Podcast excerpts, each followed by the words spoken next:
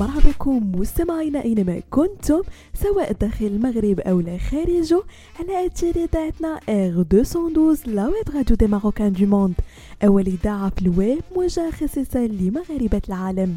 وكما العادة مستمعين فقرة Fashion Week كرفقكم في إطلالة في آخر مواقع في عالم الموضة والأزياء وال lifestyle تابعنا عن كتب مستمعين فعاليات أسبوع الموضة بدبي سنة 2024 والذي عرف في هذه النسخة مشاركة مجموعة من الأسماء العربية الرائدة في صيحات الموضة والستايلين ويقدم أسبوع دبي للموضة فرصة للمصممين لعرض مواهبهم وأعمالهم الفنية.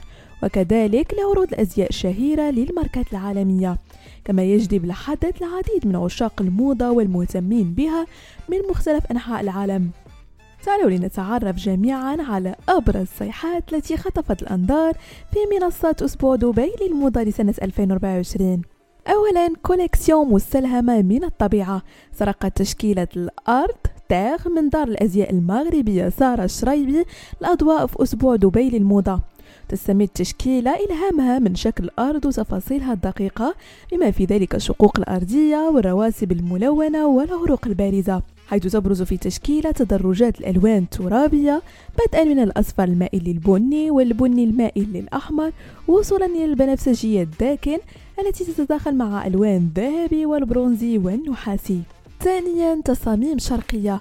من بين أبرز التصاميم الشرقية التي ميزت أسبوع دبي للموضة نجد مجموعة Flower Bloom من ماركة Refined Choice والتي احتفلت بالذكرى الخامسة والعشرين بهذه المجموعة الساحرة وعرضت المنصة قامة أنثوية أنيقة مصنوعة من مواد فاخرة مثل الأورجوانزا والحرير والتويد حيث تم تطريزها بدقة.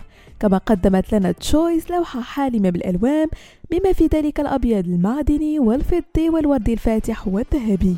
وأخيرا مستمعينا الفساتين المكونه من قطعتين. ركزت مجموعة ماركة هوما ريف على الألوان القوية والمعدنية والقصات المبتكرة.